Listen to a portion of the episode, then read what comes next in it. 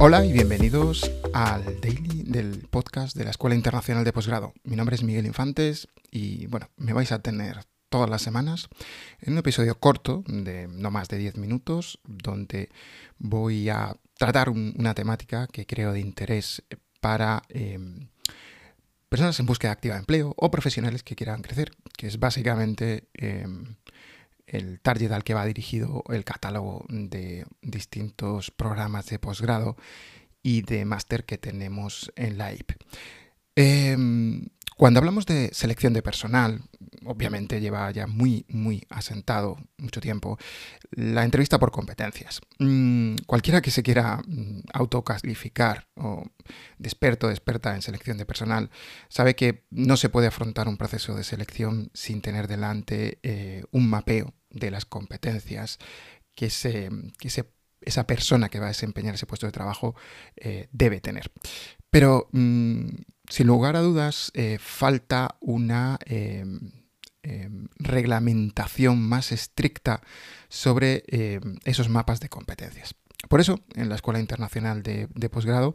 desde hace ya mm, más de tres años, eh, incorporamos, eh, tanto en el máster de recursos humanos como en los distintos del área financiera y, tecnológica, em, la implicación o el uso de los marcos europeos de competencias. Los marcos europeos de competencia, para los que no los conozcáis, son eh, un desarrollo de, un organismo de la Unión Europea, el JRC, eh, ubicado, una de sus sedes principales está aquí en España, en, la isla de la Cartuja, en Sevilla, que desde 2016-2017 eh, lleva trabajando de forma ordenada y organizada en la creación de distintos marcos competenciales en áreas de interés para lograr un crecimiento económico sostenible y que ayude a, a mejorar eh, el emprendimiento, el intraemprendimiento y la innovación social. Eh, el primer marco fue el DIPCOM, eh, marco de competencias digitales, tan importante y pieza angular de todo departamento de recursos humanos que quiera ayudar o incluso dirigir los procesos de transformación digital. Cuando incorporo mm, o se incorporan mis alumnos a una nueva edición y yo les imparto la asignatura de selección de personal con talento tecnológico, les digo siempre que la transformación digital es como el tabaquismo, mm, es algo que no te va a matar de golpe, pero te puede matar poco a poco.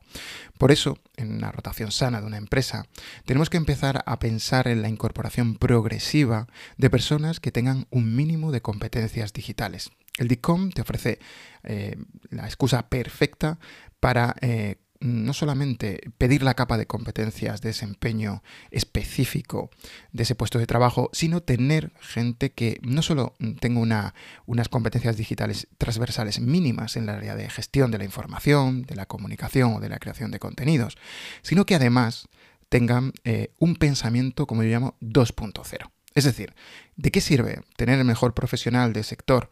en la selección de personal, en la dirección financiera o en la DPO, si después es una persona que carece de un pensamiento digital para comunicar un informe, usar eh, eh, plataformas digitales o, por ejemplo, incorporar, eh, eso ya lo hablaremos en próximos dailies, em,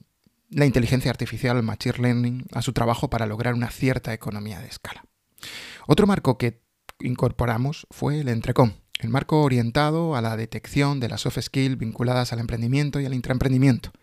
Para mí el intraemprendimiento es la pieza eh, fundamental y el leitmotiv para lograr el cambio sinérgico de la innovación dentro de la empresa. Siempre les digo a mis alumnos y alumnas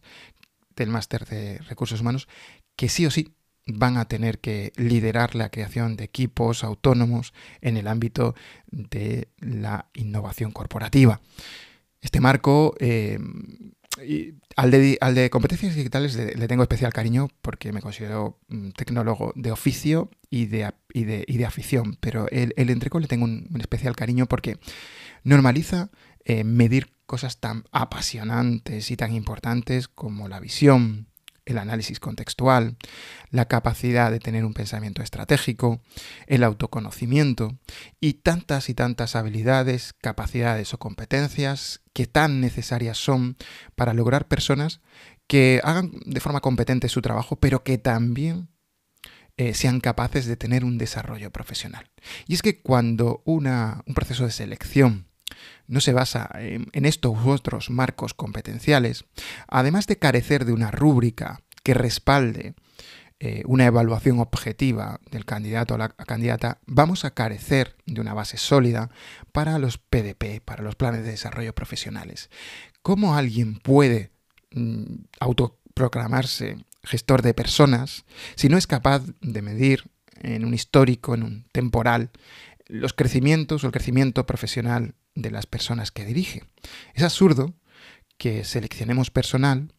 y que no mm, sea en realidad el comienzo de una medición objetiva, trazable y evidente para que al cabo de seis meses, de un año, esa persona se pueda sentar, o ese grupo de personas se puedan sentar delante de ti y tú puedas ofrecerle instrumentos para crecer, para crecer dentro de la empresa, para si tiene un nivel 6, 7 eh, de su capacidad de, por ejemplo, eh, de pensamiento ético, mm, darle esa formación, esos recursos para que llegue a un nivel superior. Pensemos que, la formación corporativa, una gran responsabilidad de las personas que dirigen personas, que redundante, ¿no? Eh, es una asignatura pendiente en las empresas y las corporaciones y en las pymes españolas. No valoramos lo suficiente la capacidad mutógena y de transformación interna de cliente interno que suponen los planes de formación. Pero claro, si empezamos sin una rúbrica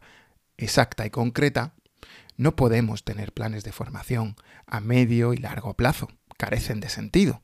Me resulta totalmente absurdo ver cómo todo el mundo ha normalizado el hecho de que tu inglés, eh, tu francés, tu chino cantonés se mide en B1, B2 o C1, C2, pero nadie